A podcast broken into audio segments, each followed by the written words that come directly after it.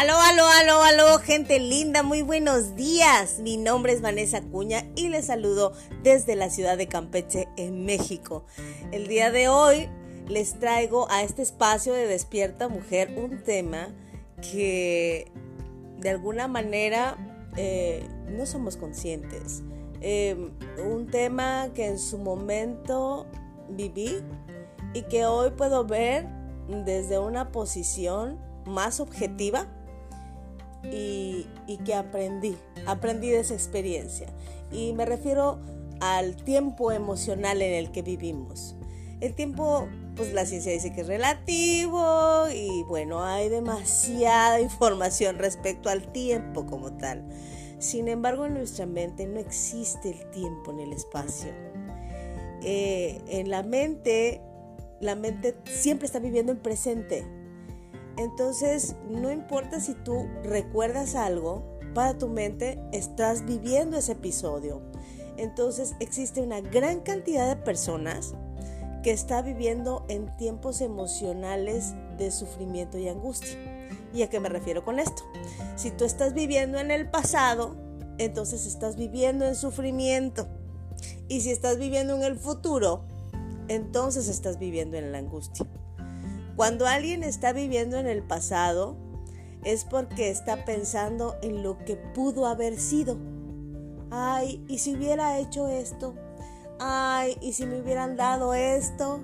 Ay, ¿y si hubiera actuado como... no lo sé. Está en el y si hubiera. Cuando desafortunadamente el tiempo no regresa y no, no puedes cambiar lo que ya sucedió. Pero en tu presente, tú puedes empezar a tomar decisiones, tomar acciones que se convertirán en tu pasado, pero que van a determinar tu futuro.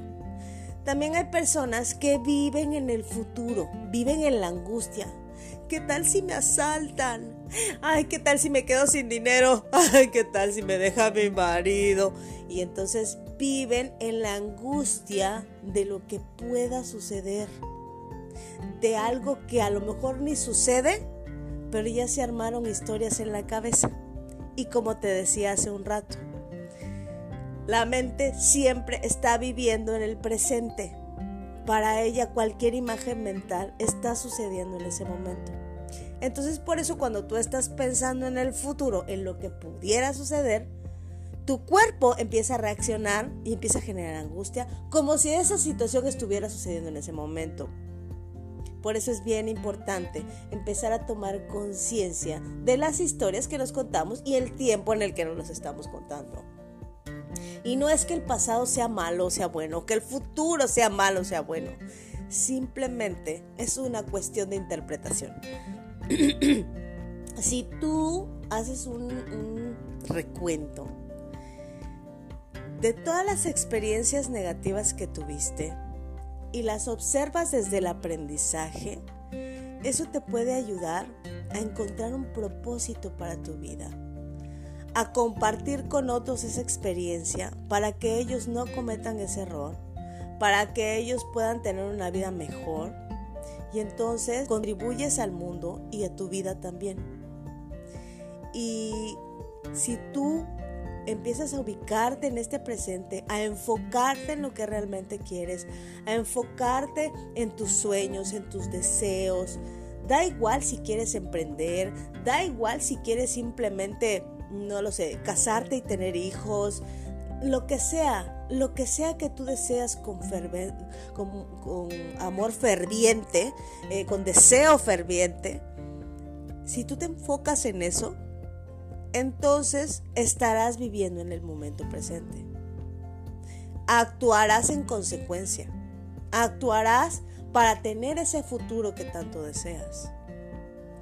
Pero lo más importante es empezar a transformarnos en adultos emocionales. Para poder hacer eso, hay que dejar de hacer berrinches. Traes bien olvidado a tu niño interior.